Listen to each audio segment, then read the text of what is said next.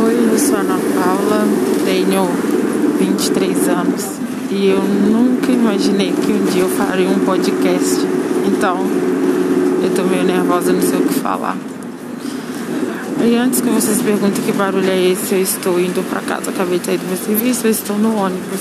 Então, vai ter um barulho, vai ter ruído, buzina e tudo mais que tem um trânsito estou gravando esse podcast porque eu quero falar sobre várias coisas que passam pela minha cabecinha quando eu estou triste.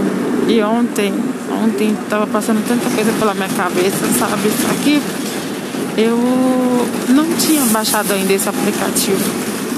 E hoje talvez eu não tenha tanta coisa para falar, mas sei lá, eu tô chateada e é ruim ficar assim porque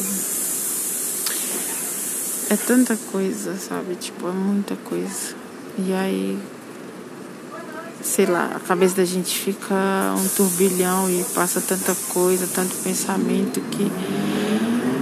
Ai, na hora que a gente abre a boca pra falar, parece que some tudo, mas ao mesmo tempo tá lá, sabe?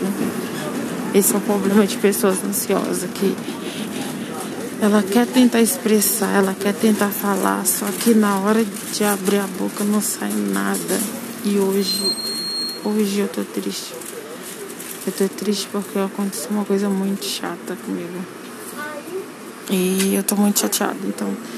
Eu sou do tipo que quando eu tô chateada, eu simplesmente não quero conversar com ninguém, eu quero ficar sozinha na minha. E eu não posso fazer isso porque eu trabalho, então eu sou obrigada a ter que conversar o dia todo. Isso é uma obra aqui no meio do caminho. Estão cortando árvores, que por sinal eu, eu detesto isso. Eu acho que cortar árvores não é opção. Eu acho que eles deviam podar, não cortar. Ai, enfim, é. Nem lembro mais o que eu tava falando.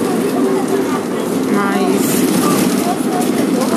existem a gente muito triste, muito triste.